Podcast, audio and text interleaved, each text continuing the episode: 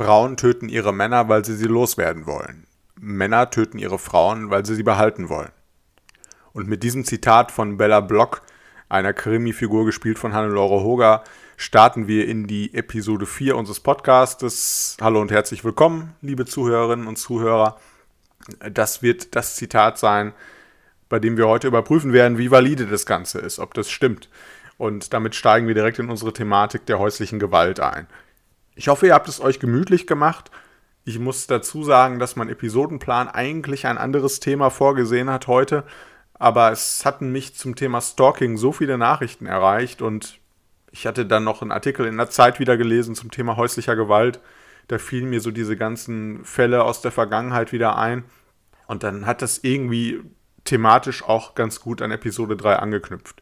Deswegen hatte ich da ein großes Bedürfnis, mit diesem Thema heute fortzufahren und nicht den ursprünglich geplanten Fall dann zu nehmen. Ähnlich wie schon in Episode 3 wird es auch in Episode 4 so sein, dass ich mich auf Männer als Täter und Frauen als Opfer fokussieren werde. Gerade auch für die Zuhörerinnen und Zuhörer, die Episode 3 nicht gehört haben, nochmal der Hinweis, damit möchte ich nicht die Gewalt an Männern relativieren, marginalisieren, sondern möchte gezielt das Problem der Gewalt an Frauen einfach in den Vordergrund stellen als systemisches Problem, was einfach auch quantitativ ein größeres Problem ist. Da lehne ich mich auch nicht allzu weit aus dem Fenster und deswegen erfolgt in den Fällen auch diese Fokussierung. Ich werde auch nach den drei Fällen nochmal darauf eingehen und nochmal da ein Fazit schließen, warum ich das dann für sehr angemessen halte. Da kommt das, glaube ich, besser rüber. Nur nochmal die Vorbemerkung auch. Ich habe generell das Gefühl, wenn, wenn häufig dann darauf verwiesen wird, dass Männer ja auch betroffen seien, dass es dann weniger die Sorge der Männer ist, die das Ganze äh, diese Äußerung sozusagen legitimiert, sondern es geht, glaube ich, dann eher darum, die Gewalt an Frauen wieder zu relativieren, indem man sagt, naja, es, es trifft ja auch nicht nur die Frauen. Also da sollte man sich auch nicht von ablenken lassen von diesen äh, Bemerkungen. Das soll dann auch der Vorbemerkungen genug sein. Wir haben wieder ein straffes Programm vor uns, deswegen widmen wir uns dann jetzt auch gleich dem ersten Fall, den ich dann doch teilweise jetzt von einem Zettel ablesen muss, was ich eigentlich überhaupt nicht mag. Ich bin ja großer Fan der freien Rede und habe eigentlich immer nur ein paar Stichworte hier, damit ich nicht so sehr an meinem Zettel hänge. Aber ihr werdet das gleich sehen, der erste Fall hat so viele Gewalttätigkeiten, so viele kleine Einzeltaten, dass das unmöglich ist, das vorzutragen, ohne dass man da als Gedächtnisstütze ein paar äh, ja, niedergeschriebene Sachen hat. Deswegen werde ich gleich da ein bisschen an meinem Zettel hängen, aber ihr werdet es auch merken, was für ein ausgiebiger Sachverhalt, was für eine Aneinanderreihung von Gewalttätigkeiten das ist. Und der Fall hat es verdient, dass man ihn in, in seiner Gesamtheit präsentiert. Deswegen legen wir dann gleich auch los. Also wir haben die Konstellation zwischen M und F. Das werden heute immer die Buchstaben sein, auch in den anderen Fällen. M Mann, F Frau. Die lernen sich 1983 kennen. M kommt aus dem Rockermilieu. Das wird von Bedeutung sein. Und was wir auch wissen, ist, dass MF gegenüber schon früh in der Beziehung gewalttätig wird. Es gibt schon Ohrfeigen. Sie wird offensichtlich bei Auseinandersetzungen dann auch körperlich angegangen. Trotzdem heiraten die beiden drei Jahre später, 1986. M wird dann auch schwanger. Und nach der Geburt der Tochter folgt schon die erste Verschärfung. Das heißt, es wird häufiger Gewalt angewendet und die Gewalt wird intensiver. Sie wird ins Gesicht geschlagen, bekommt Tritte in den Bauch und wird so ein bisschen als, ja, man muss das schon sagen, als Sklave gehalten. Also bei jeder Alltagstätigkeit, die auch der M durchführt, erwartet er immer die Hilfe der F und sie muss sofort sprutten, wenn, wenn er irgendetwas haben möchte, wenn er ihr, so formuliert er das, auch einen Befehl gibt. Und sobald sie dort einen Fehler macht oder aus seiner Sicht nicht schnell genug reagiert, dann wird sie sofort mit Schlägen sanktioniert. F wird zum zweiten Mal schwanger und M schreckt nicht davor zurück, seine hochschwangere Frau mit Schlägen und Tritten in den Bauch zu drangsalieren.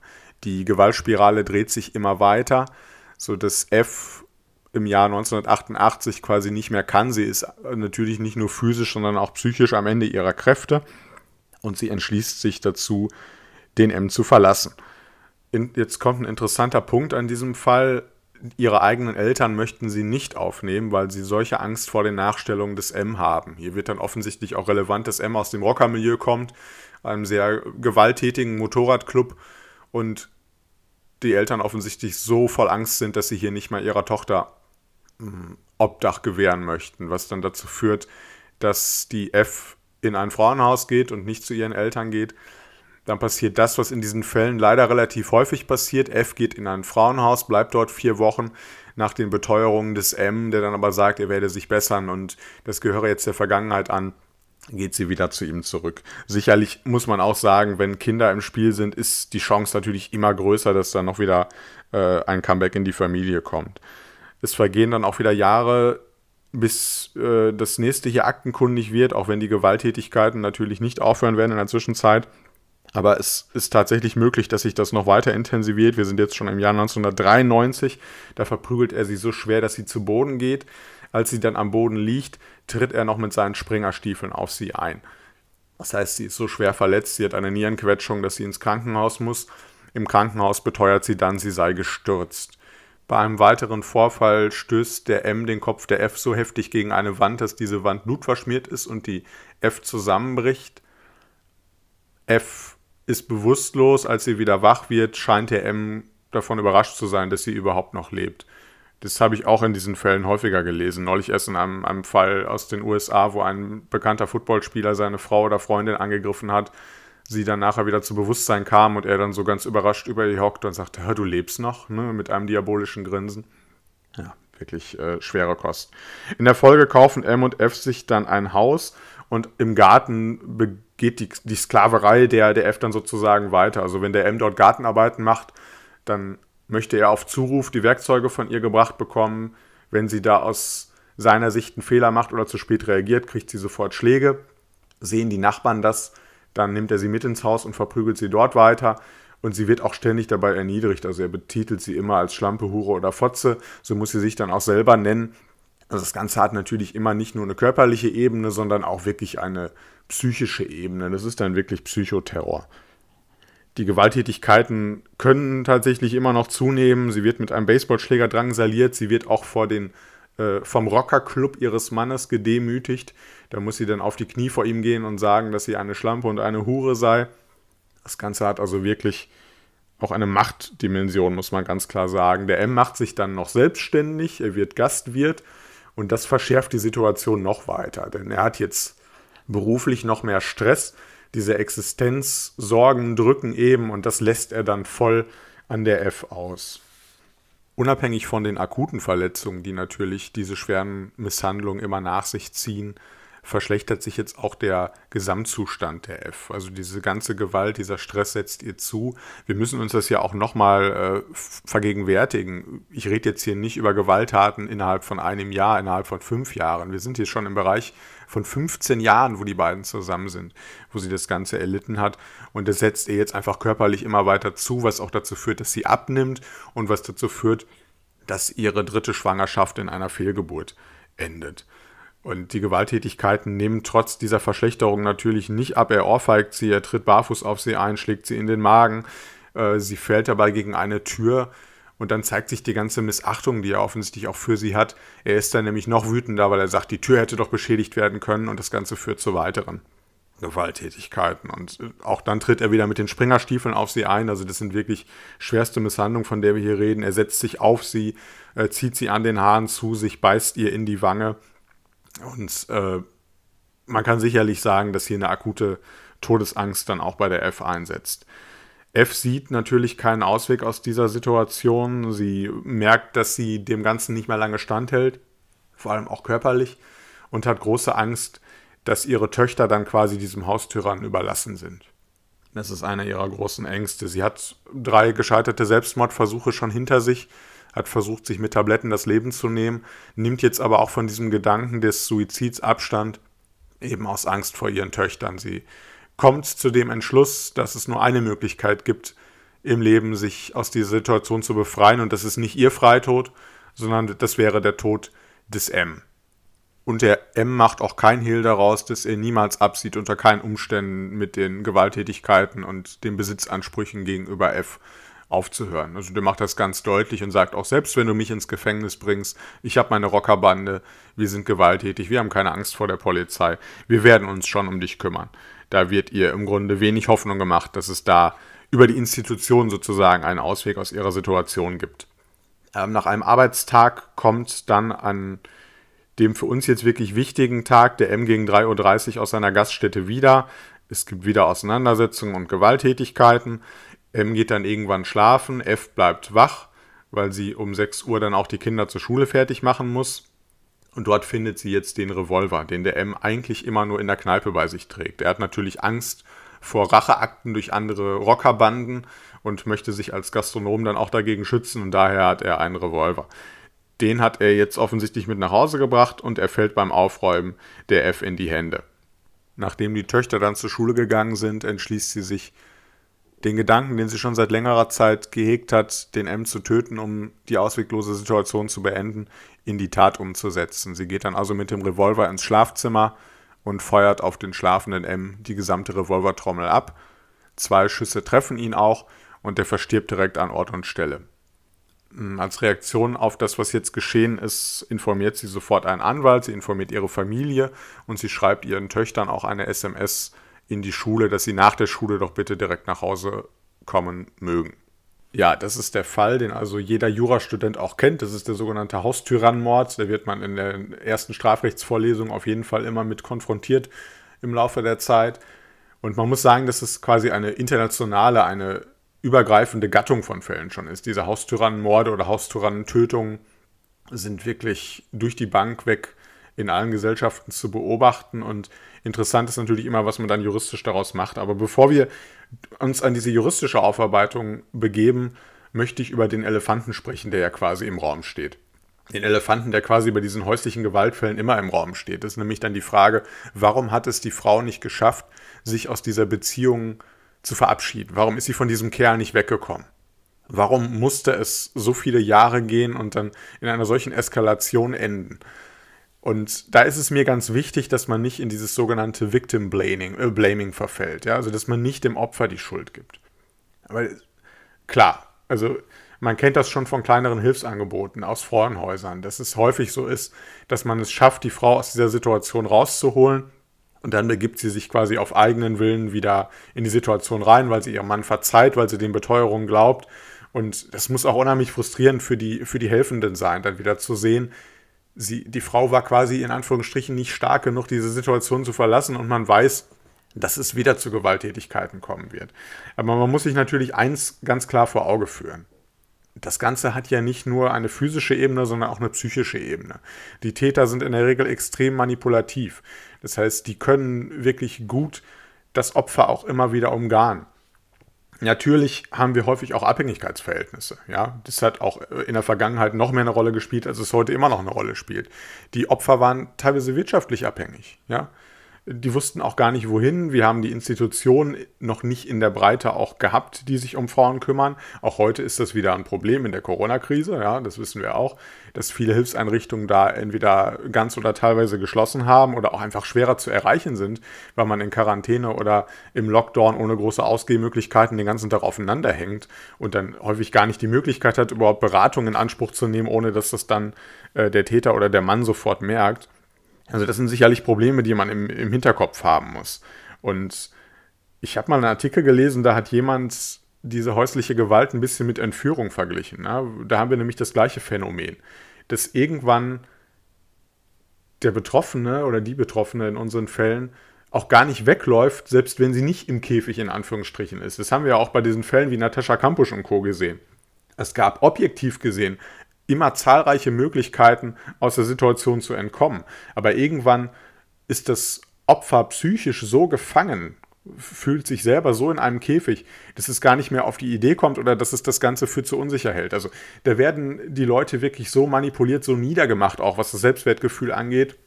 Und es wird eine gewisse Identifikation mit, mit dem Täter geschaffen. Bei häuslicher Gewalt natürlich erst recht, weil es trotz allem immer noch der, der Mann bzw. der Partner ist. Das ein, ein solches Selbstwertgefühl, sich darüber zu erheben, davon abhängig oder unabhängig zu machen, äh, gar nicht mehr existiert. Und das sollte man einfach nur im Hinterkopf behalten. Weil man natürlich in diesen Fällen immer darüber sprechen muss, wie kann das sein, dass man trotz all dieser Sachen äh, all die Jahre bei diesem Mann geblieben ist. Ja, die Frage steht immer im Raum. Aber ich möchte ein bisschen diesem Impuls widersprechen, da dann der Frau irgendwie eine Mitverantwortung zu geben. Das wäre aus meiner Sicht falsch. Natürlich können wir uns fragen, wie können wir es schaffen, Frauen stärker zu machen, dass sie in solchen Situationen sich dann erheben? Wie können wir Hilfsangebote noch näher an die Leute ranbringen? Dass es dann wirklich auch gelingt, die Frauen nachhaltig aus so einer Situation rauszuholen. Aber hier ähm, die, die Schuld dann der Frau anzulasten, das wäre sicherlich falsch. Also klar, das müssten wir jetzt erstmal aus dem Weg schaffen, bevor wir die juristische Aufarbeitung starten können.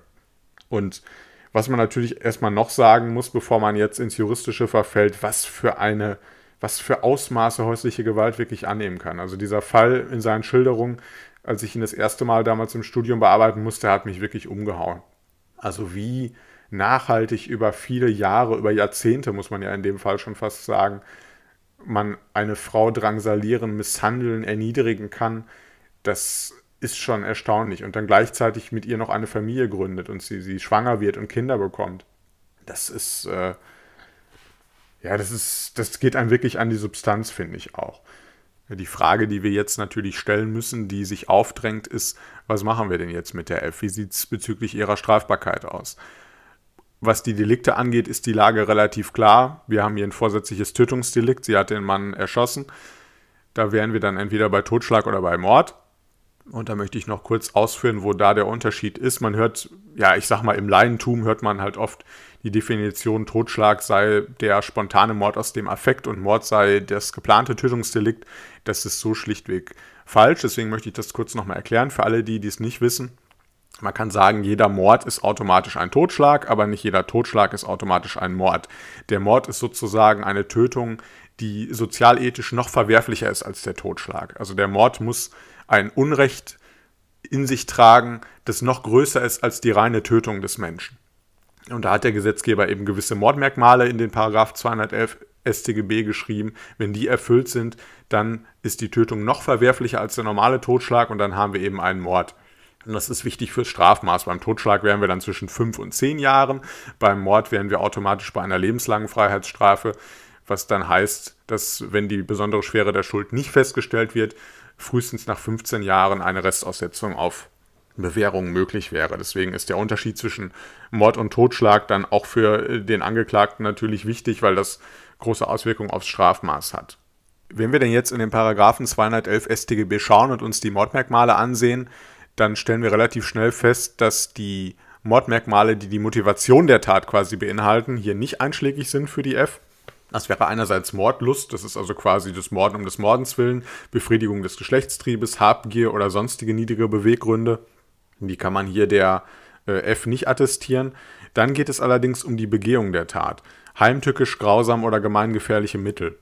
Und da kommen wir jetzt zu dem Mordmerkmal der Heimtücke, was wirklich häufig Probleme bereitet im juristischen Sinne und was hier natürlich auch einschlägig sein könnte. Also heimtückisch mordet quasi, wer die Arg- und Wehrlosigkeit des Opfers ausnutzt.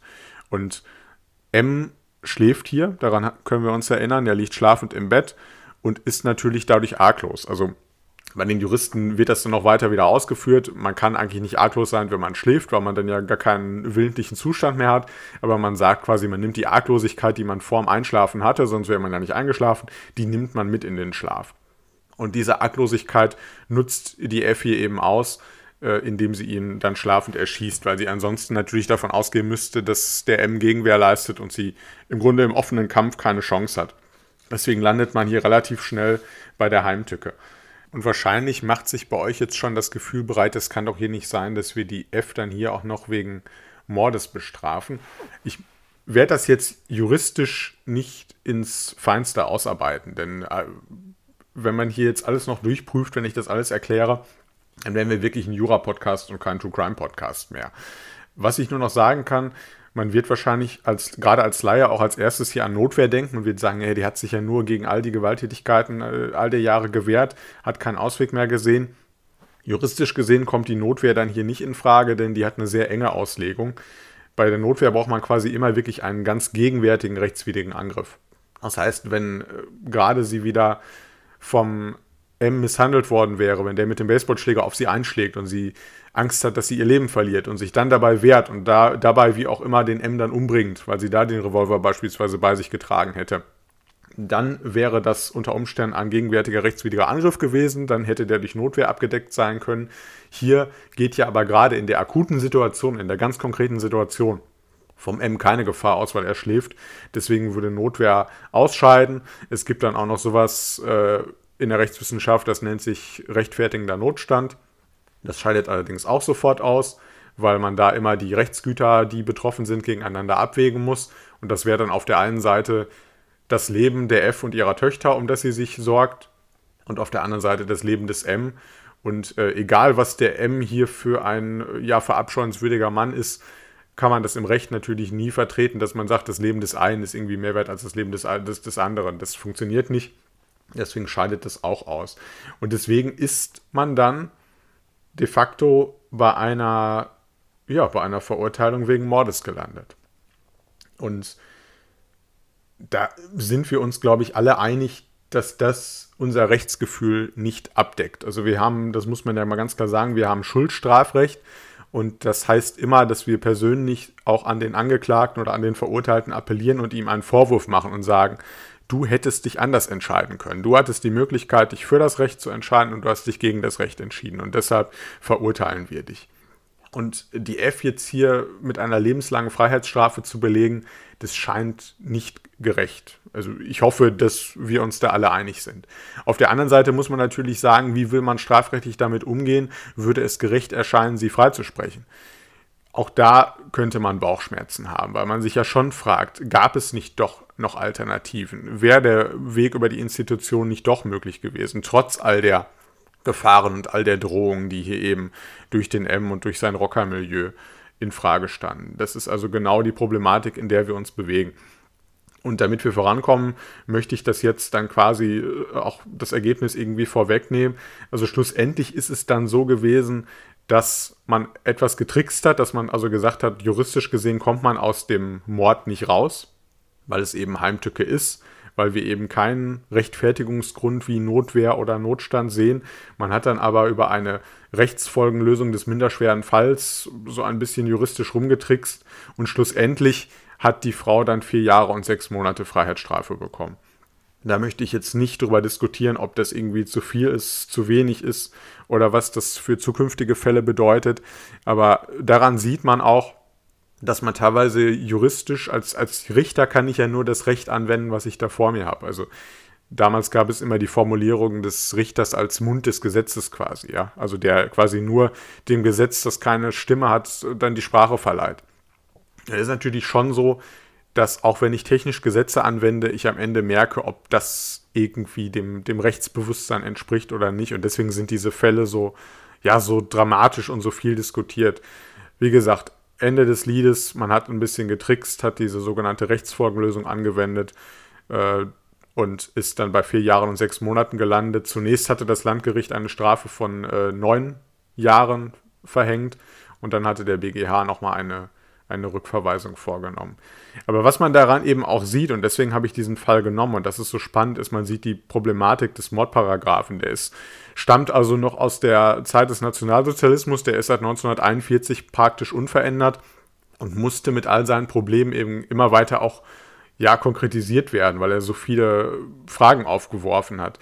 Und wir haben damals ein ganz anderes Strafrechtssystem gehabt. Das merkt man auch, wenn man in diesen Paragraphen 211 mal reinschaut, wie der formuliert ist.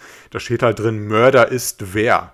Und das würde man so heute nicht mehr formulieren. Also man, man würde sagen, äh, unter den und den Umständen hat man einen Mord begangen, aber jemanden als Mörder zu titulieren, äh, das macht man, also es steht auch nicht im Gesetz, Dieb ist wer oder Körperverletzer ist wer.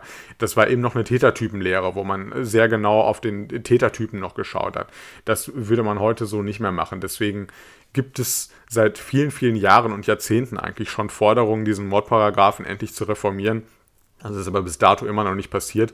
Wahrscheinlich sieht man jetzt die Notwendigkeit mittlerweile nicht mehr, weil man schon mit so viel Rechtsprechung das Ganze konkretisiert hat, dass man sagt, dass man auch ohne einen guten Gesetzestext in Anführungsstrichen da zu gerechten Ergebnissen kommen kann.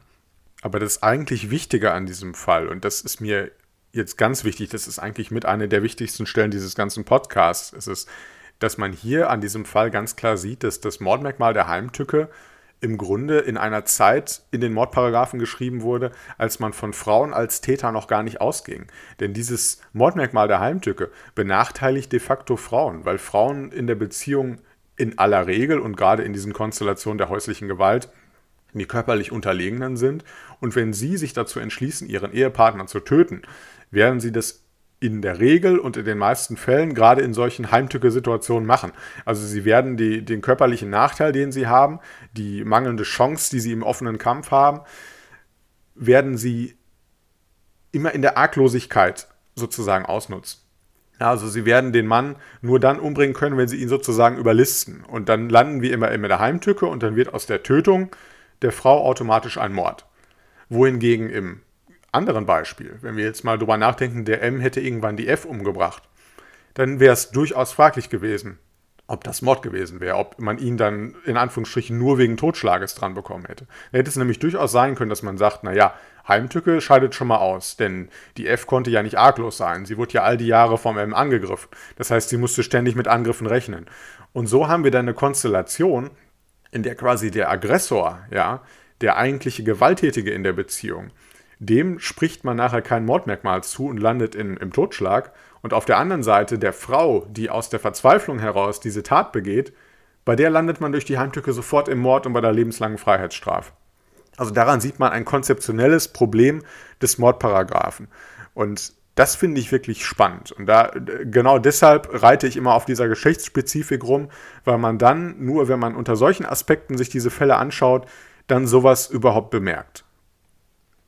Ich glaube, es will mir niemand erzählen, dass wir hier in der Konstellation, wo die F aus Verzweiflung den M umbringt, ein höheres Unrecht haben, was man mit lebenslanger Freiheitsstrafe bestrafen muss, als in der Konstellation, dass die F bei einem dieser unzähligen Gewaltakte irgendwann zu Tode gekommen wäre. Ob wir dann wirklich Mord gehabt hätten, ist nämlich höchst fragwürdig. Ob man da gesagt hätte, das ist eine grausame Be Begehung, halte ich für fragwürdig. Und ob man gesagt hätte, die Beweggründe sind niedrig, halte ich auch für fragwürdig. Denn bei den niedrigen Beweggründen sind die Gerichte leider manchmal auch sehr zurückhaltend. Ne? Also niedrige Beweggründe sollen eigentlich das sein, was, was sittlich auf unterster Stufe steht. Und sobald irgendwie irgendeine Form der nachvollziehbaren Eifersucht oder Wut besteht, werden diese niedrigen Beweggründe häufig abgelehnt. Und dann landen wir eben tatsächlich in der Situation, dass der Mann in Anführungsstrichen nur wegen Totschlages und nicht wegen Mordes verurteilt wird. Aber um das noch weiter zu konkretisieren, was ich damit meine, werden wir uns gleich dem nächsten Fall zuwenden. Auch hier haben wir wieder die Konstellation F Frau M Mann.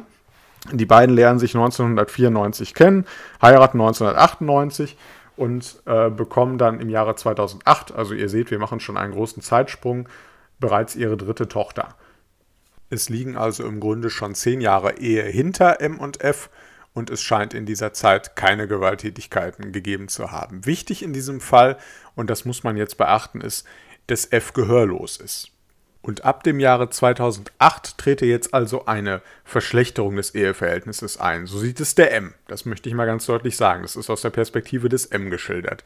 Denn er sagt, wir hatten ab dann einen DSL-Internetanschluss und das hat jetzt dazu geführt, dass die F ihre häuslichen Pflichten vernachlässigt hat und, so hat er das interpretiert, dass sie auch Kontakt zu anderen Männern aufgenommen hat es geht hier wohl eher darum, dass die F natürlich große Probleme hatte, mit ihrem, mit ihrem Umfeld Kontakt zu halten. Ja, als Gehörlose war das nicht so einfach für sie. Und jetzt hat sie durch das Internet auf einmal Möglichkeiten, mit ihren Bekannten und Verwandten ohne große Schwierigkeiten zu kommunizieren.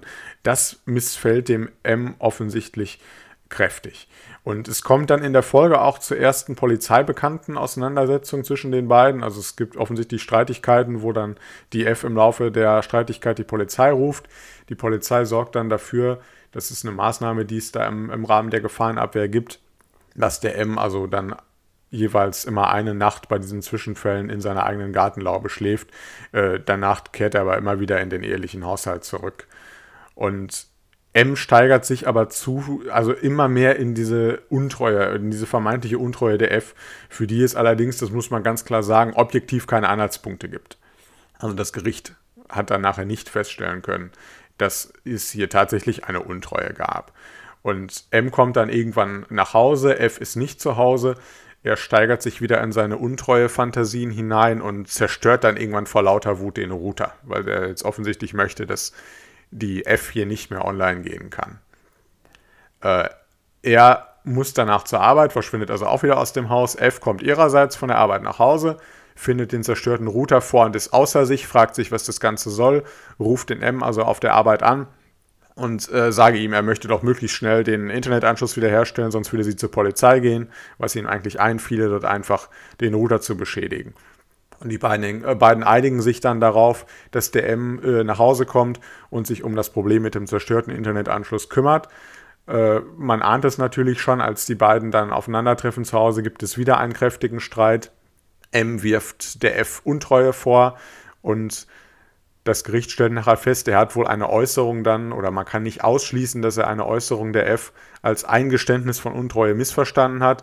Er nimmt dann einen Stuhl, die beiden sind in der Küche und zieht ihr diesen Stuhl über den Kopf.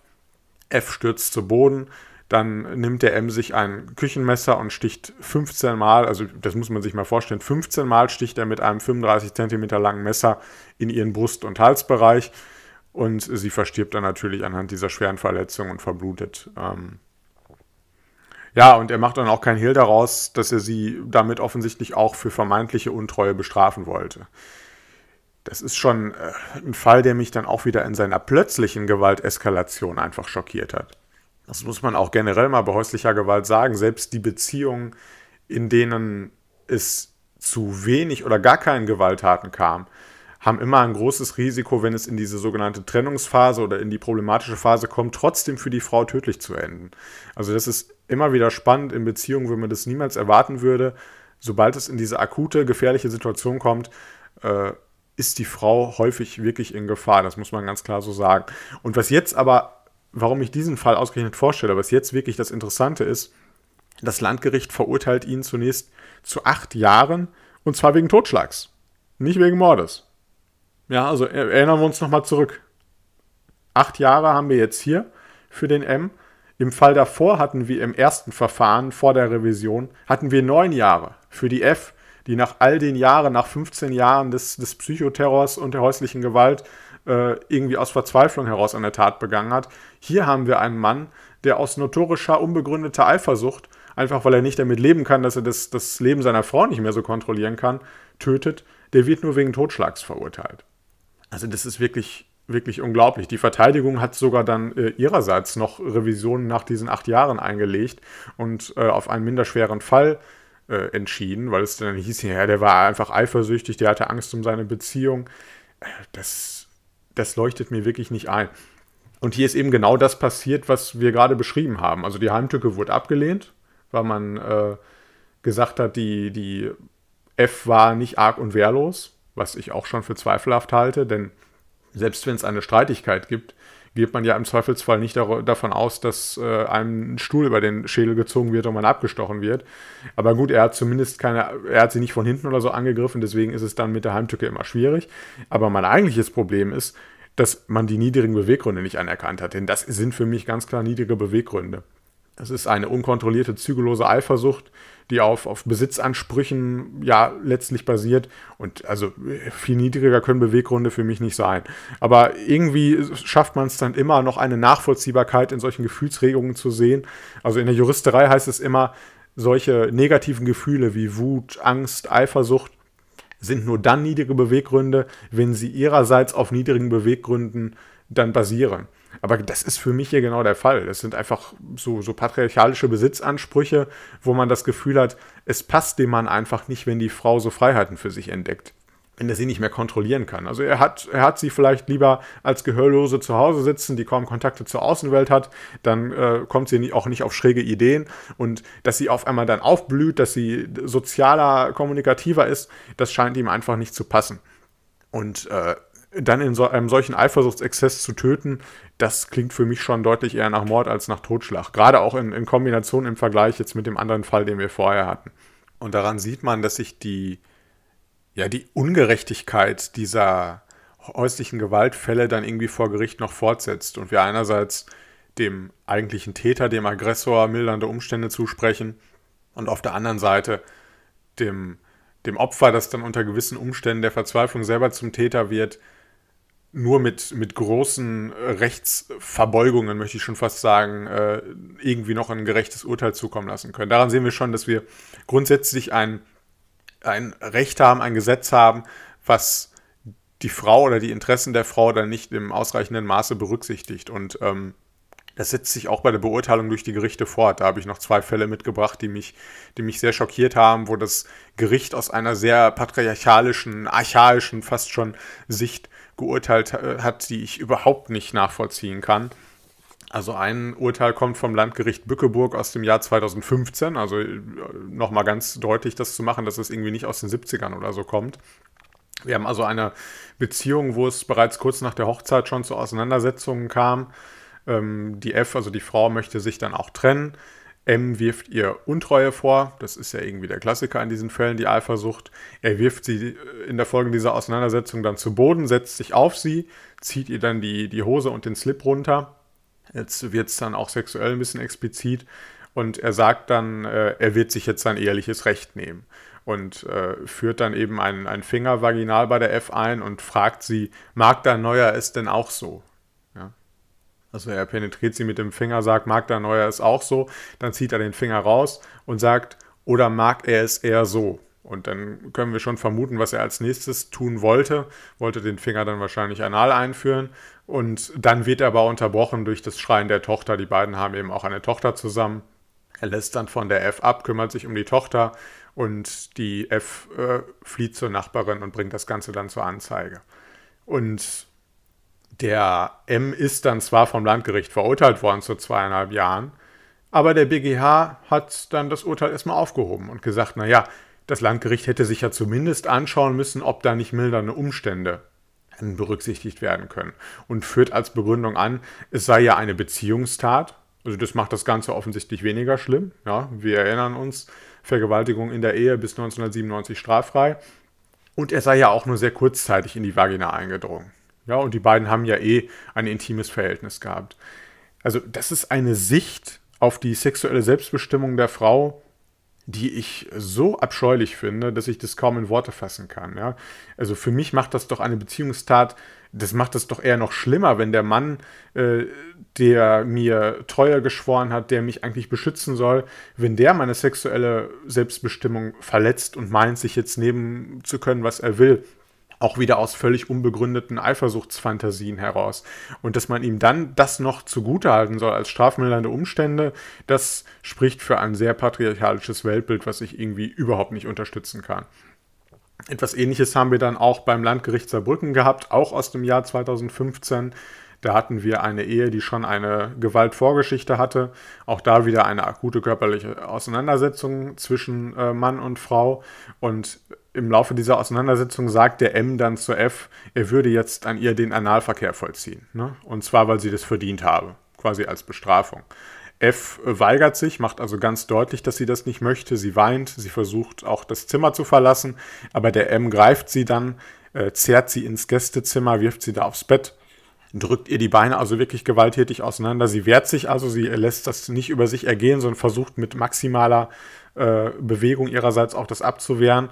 Den M interessiert das aber nicht. Er reißt ihr die Beine auseinander, äh, drückt den Kopf ins Kissen, sodass sie Atemnot bekommt und äh, ja, dann äh, vergewaltigt er sie eben auch anal und sie leidet darunter schwer. Sie hat nachher eine posttraumatische Belastungsstörung. Sie hat natürlich auch ganz akut nach dieser Vergewaltigung äh, körperliche Beschwerden. Das kann man dann nachher auch feststellen, auch an den Beinen, die Verletzungen durch die Gegenwehr. Sie leidet unter Depressionen und Schlafstörungen in der Folge. Und hier nimmt dann das Landgericht, auch das ist wieder ein absoluter Hammer, wie ich finde, einen minderschweren Fall an. Ja? Mit der Begründung, beide hätten ja bereits intime äh, Beziehungen zueinander gehabt und es sei auch im Laufe der Beziehung, das habe man äh, in den Befragungen herausgestellt, zum Analverkehr bekommen. Den habe man schon vier bis fünfmal vorher praktiziert und deshalb sei das ein minder schwerer Fall. Die F habe zwar auch in der Beziehung vorher schon den Analverkehr eigentlich nicht gewollt, aber sie habe das so über sich ergehen lassen und daher sei jetzt auch die Hemmschwelle des M hier geringer gewesen, das dann auch notfalls mit Gewalt durchzusetzen. Also das ist ein, ein Weltbild der Frau als, als sexuelles Objekt, das an sich schon erschütternd ist und schrecklich ist. Aber dass das von Gerichten im Jahre 2015 noch ernsthaft vertreten wird, nach all den Bemühungen, die wir eigentlich haben, äh, die Frauenrechte zu, zu stärken und Dinge rauszustellen und empathievoll zu sein, also das macht mich wirklich fertig, dass man hier in einem Fall, der wirklich so von Gewalt geprägt ist und wo ja auch der Sachverhalt an sich überhaupt nicht umstritten ist, weil man ja die Verletzungen der, der F dann auch gesehen hat. Ja, die analen Blutungen, die sie hatte. Ja, eine schwer gezeichnete Frau. Und hier dann von einem minderschweren Fall auszugehen, das, äh, ja, das zieht mir wirklich die Schuhe aus. Das ist wirklich unfassbar. Und es geht mir jetzt in diesen Urteilen auch nicht darum, was dann in der Revision passiert ist oder nicht, was da zwischen BGH und Landgericht passiert ist. Man muss ja immer sagen, das Landgericht entscheidet und der BGH überprüft das ja nur auf Rechtsfehler und verweist das dann unter Umständen wieder zurück. Es geht mir einfach hier um die Wertbilder und um die Entscheidungsmaßstäbe der Richter und was das darüber sagt, wie das Recht immer noch aus einer maskulin-männlichen Perspektive dann hier gesprochen wird. Ja, also das ist wirklich unfassbar. Es ist wirklich der Hammer. Und ich möchte noch mal ganz klar sagen, ich habe mir hier nicht zwei Schmankerl, zwei negative Highlights der Rechtsprechung rausgesucht, sondern es gibt ja Entscheidungsdatenbanken auch im Internet. Ihr könnt das gerne mal selber nachschauen, was es da für Entscheidungen gibt. Also da hätte ich jetzt noch, ich will nicht sagen, ach, 50, 100, weiß ich nicht, hunderte Beispiele hätte ich mit Sicherheit noch finden können an, an Urteilen, wahrscheinlich eher Tausende, wo man ganz klar sieht, was für ein Weltbild da gewisse Richter haben und wie man immer noch bewusst oder unbewusst meint, man könnte irgendwie die, die sexuelle Selbstbestimmung der Frau so ein bisschen, ja, verhandeln und so ein bisschen relativieren und naja, das gehört ja auch zur Ehe dazu und es war ja vielleicht doch nur ein Missverständnis. Also das findet sich so oft wieder, dass mich das wirklich äh, schockiert. Das muss ich ganz klar sagen. Und diese Urteile zeigen mir dann auch, dass Bemühungen um die Rechte der Frauen dann wirklich auch im Jahre 2021 äh, immer noch nicht nur wichtig, sondern auch vor allem nötig sind wir müssen ja ganz klar sagen, wir haben ja sowas. Wir haben völkerrechtliche Verträge wie die äh, Istanbul-Konvention heißt das Ganze. Da wird ja genau das eigentlich gefordert. Da wird gefordert, dass die Staaten auch Bemühungen machen, die, die Rechte der Frauen äh, weiter zu stärken. Und diese Istanbul-Konvention sagt im Grunde auch ganz klar, Beziehungstaten dürfen nicht automatisch zu einem minderschweren Fall führen. Ja, nur weil ich mit einem Mann in einer Beziehung bin, heißt es das nicht, dass er sich nehmen kann, was er will. Oder heißt das, dass ich gewisse Dinge ertragen muss, die ich eigentlich nicht ertragen möchte. Ich bin auch der Auffassung, das ist meine persönliche Meinung, dass solche Taten eher härter, eher höher bestraft werden sollten, ja, weil man eben das Vertrauensverhältnis ausnutzt und damit im Zweifelsfall auch dafür sorgt, dass die Frau nie wieder eine Beziehung in dem Maße äh, ja arg und wehrlos sozusagen, wie wir es bei der Hand gesagt haben, führen kann. Ja? Dass sie so immer, immer einen Vorbehalt haben wird, immer Angst haben wird, wann eine Beziehung wieder in das Gewalttätige umschlägt. Und das finde ich ganz, ganz fürchterlich. Und sowas als minderschweren Fall dann anzusehen, zeigt, dass man im Hinterkopf irgendwie immer noch falsche Wertvorstellungen und falsche Weltbilder hat. Da, das ist ganz klar da meine Auffassung.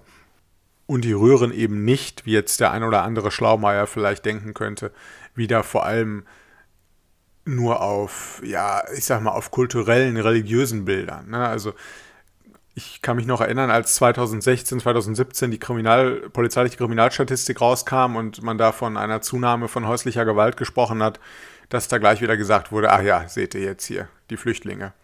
Oder dass man das in die, in die muslimische Ecke gepackt hat.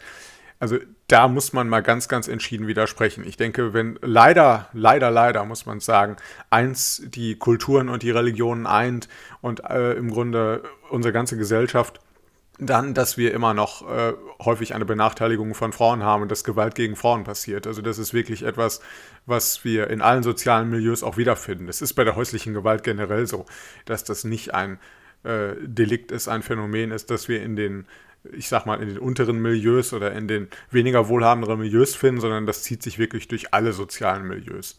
Und deswegen muss man das auch klar davon distanzieren. Also ich kann mich noch erinnern, als die sogenannten Ehrenmorde, die ersten Ehrenmorde in Deutschland passiert sind. Und dieser Begriff allein ist ja, ist ja wirklich schrecklich, deswegen kann man immer nur sagen, die sogenannten Ehrenmorde. Da hat sich die, haben sich die Medien natürlich sehr drauf gestürzt. Und ein Stück weit natürlich völlig zu Recht, das waren fürchterliche Verbrechen. Aber man hat so ein bisschen vorgegaukelt uns wieder als Gesellschaft, dass ein solch rückständiges Frauenbild ja nur den, den Muslimen und nur den, den gläubigen Religiösen irgendwie vorbehalten sei. Und das ist ja, wie wir wissen, leider nicht so. Also das ist auch in unserer ach so modernen Gesellschaft, sehen wir immer noch, was hinter verschlossenen Türen äh, dann passiert. Oder wir sehen es leider nicht, aber wir erfahren es, wenn wir uns wirklich mit dem Thema auseinandersetzen. Also das ist mir nochmal ganz wichtig an der Stelle, dass man eben nicht versucht, das Problem in eine gewisse Ecke zu drängen, denn da gehört es definitiv nicht hin. Es ist leider ein sehr, sehr allgemeines, ein sehr, sehr übergreifendes Phänomen. Und äh, keine Folge bei mir ohne die Warnung vor der polizeilichen Kriminalstatistik ja generell. Äh, gerade was häusliche Gewalt angeht, werden da oft auch die Zahlen dann in den Medien zitiert. Sind die Zahlen jetzt gestiegen oder gesunken?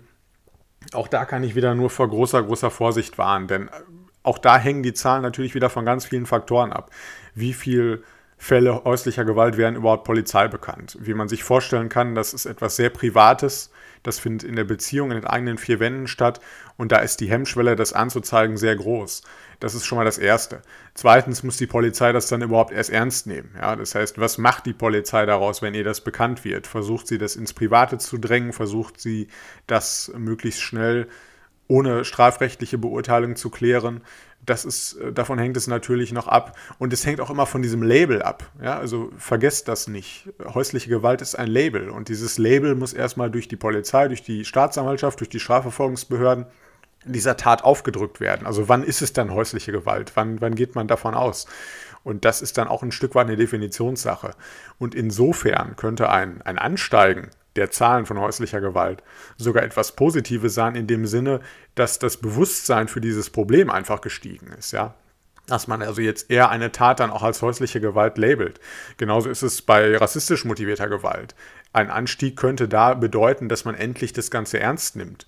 Denn äh, früher hat man alle möglichen Taten überhaupt nicht äh, als rassistisch motiviert gesehen. Ja, selbst wenn man ein rechtsradikales Bekennerschreiben hatte und einen Brandanschlag hatte, hat man dann irgendwie noch gesagt, naja, das ist ja nicht gesichert. Also das Bewusstsein auch, Taten als solche dann zu labeln, ist nicht immer unbedingt vorhanden. Und deswegen, wie gesagt, kann auch ein Anstieg etwas durchaus Positives sein. Immer große, große Vorsicht mit der äh, polizeilichen Kriminalstatistik. Generell sollten wir in der Gesellschaft, glaube ich, äh, was Statistiken angeht, uns manchmal etwas mehr zurückhalten und etwas mehr darauf konzentrieren, wie schwierig es ist, denn wirklich eine Statistik aussagekräftig dann auch auszuwerten.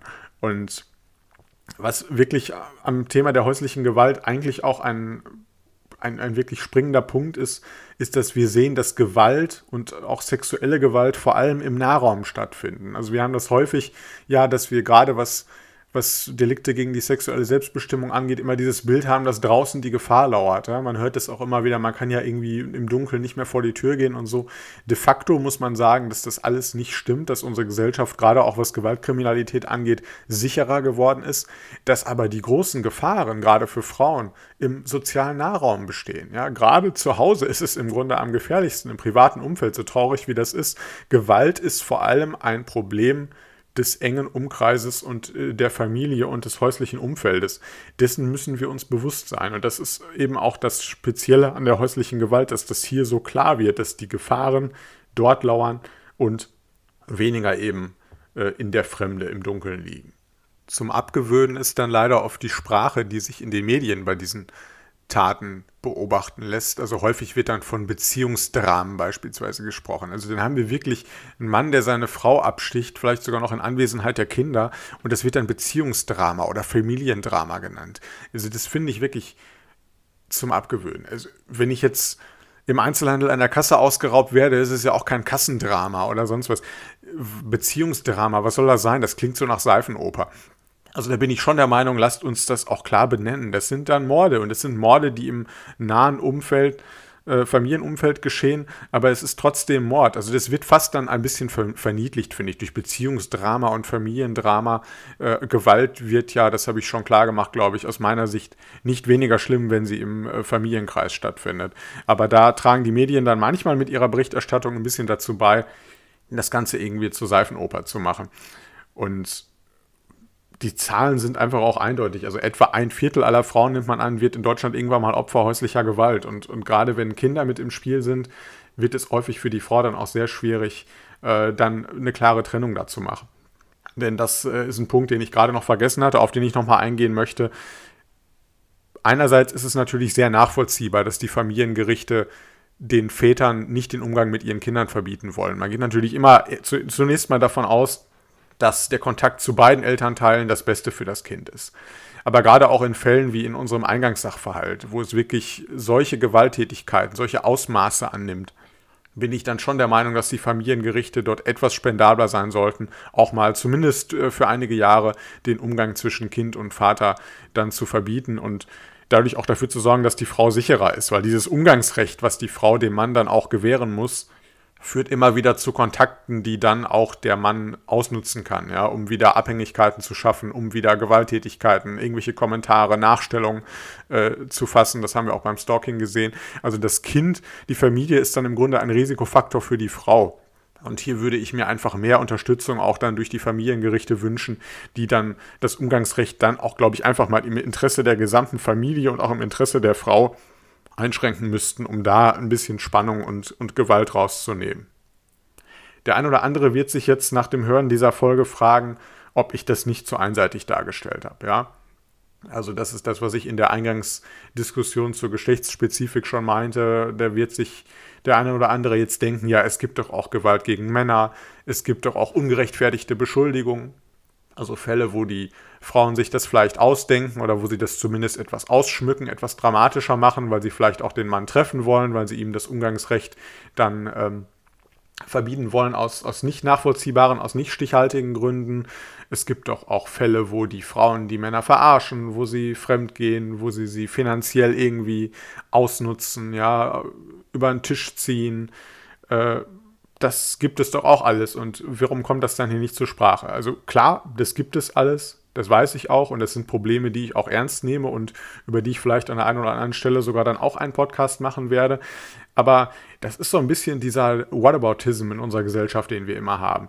Es ist einfach ein Fakt, dass Gewalt gegen Frauen ein massives Problem ist, dass es existiert. Es ist ein Fakt, dass diese Gewalt vor allem äh, in häuslicher Natur stattfindet, dass sie vor allem im nahen Umfeld der Frau stattfindet. Es ist auch ein Fakt, dass die absolut meisten Vorwürfe, die wir in diesem Zusammenhang haben, stimmen. Das wissen wir, das sehen wir oft auch an den erheblichsten Verletzungen der Frauen. Da muss man nur mal die Ärzte fragen, nur mal die Leute im Krankenhaus fragen, was die da so alles zu Gesicht bekommen. Selbst wenn wir davon ausgehen, dass sich jede zehnte Frau äh, diese Dinge ausdenken würde, was glaube ich schon eine sehr stattliche Zahl ist, die eher zu hoch geschätzt ist, dann würden ja immer noch 90 Prozent der Fälle stimmen. Äh, Fakt ist auch, dass wir immer noch in einer Welt leben, die einfach eher für Männer gemacht ist. Ja, das ist nicht nur im rechtlichen Bereich so, das ist, müssen wir auch einfach mal so anerkennen. Und ich sage das Ganze nicht hier als Frauenversteher. Ich, ich mache nicht diese Folgen wie Stalking und häusliche Gewalt, weil ich hier irgendwie darstellen möchte, was für ein toller Kerl ich bin, der ja die Problematiken der Frauen so gut versteht. Ich mache das einfach, weil ich der Meinung bin, dass man nur Teil der Lösung sein kann, wenn man das Problem auch klar benennt. Und deswegen mache ich eben die Folgen mit diesen Fällen, die ich ja teilweise auch persönlich mitbekommen habe, die mich einfach mitgenommen habe und die, die, haben, die haben mich mitgenommen und ich finde das wichtig. Das ist für mich ein ganz wichtiges Thema und es geht hier nicht darum, irgendwie die Welt einseitiger darzustellen, als sie ist.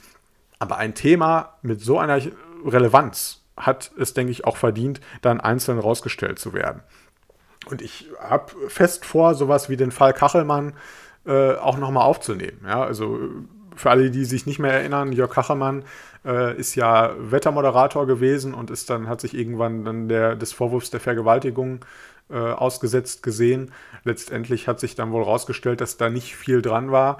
Äh, er ist dann freigesprochen worden. Das Ganze war natürlich massiv in der Boulevardpresse. Alice Schwarzer hat sich da auf die Seite der, äh, ja, der Geschädigten geschlagen und hat da so ein bisschen ein, ja, man, man muss es ja fast sagen, ein, ein Schauprozess gegen die Justiz oder gegen die Männer allgemein rausgemacht. Das war dann etwas unwürdig. Jedenfalls hatten wir es da wahrscheinlich mit einer ungerechtfertigten Beschuldigung zu tun und auch, auch zu solchen Themen werden wir kommen, das ist nicht unwichtig.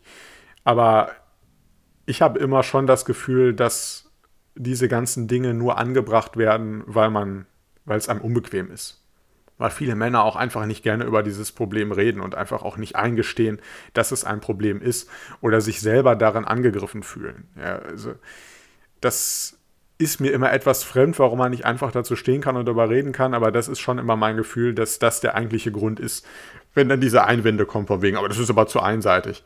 Man möchte es einfach sich nur nicht eingestehen, dass dieses Problem in diesem Umfang wirklich äh, existiert, weil es natürlich auch keine schöne Vorstellung ist wenn man dann erfährt, was da so in den Wohnungen bei den Leuten zu Hause abgeht. Aber das Schöne, wenn man einen eigenen Podcast hat, ist ja, dass man einfach über das reden kann, worüber man reden möchte, über die Themen, über die man reden möchte. Und wenn das wie jemandem nicht passt, dann kann er ja gerne selber einen Podcast über die anderen Fälle machen, wo er meint, dass die mehr Aufmerksamkeit verdienen. So viel dazu. Ähm, ich denke, ich habe alle Fälle dargestellt, die ich darstellen wollte, habe die meisten Aspekte zum Thema häusliche Gewalt angesprochen, die ich ansprechen wollte. Ich hoffe, die Folge hat euch gefallen, auch wenn es sicherlich wieder schwere Kost war. Äh, von Spaß beim Zuhören weiß ich nicht, ob man darüber dann wirklich reden kann, aber es sind einfach wichtige Themen, derer wir uns hier annehmen und ich hoffe, dass ihr da auch wieder was mitnehmen konntet. Wenn ihr mir Feedback geben möchtet, wie immer gerne unter ungerecht.podcast auf Instagram. Ich freue mich da immer über eure Nachrichten. Die Community wächst. Das macht mir großen Spaß. Und ansonsten entlasse ich uns alle in ein hoffentlich schönes Wochenende und wir hören uns dann bald zu Episode 5 wieder. Bis dahin, alles Gute, bis bald.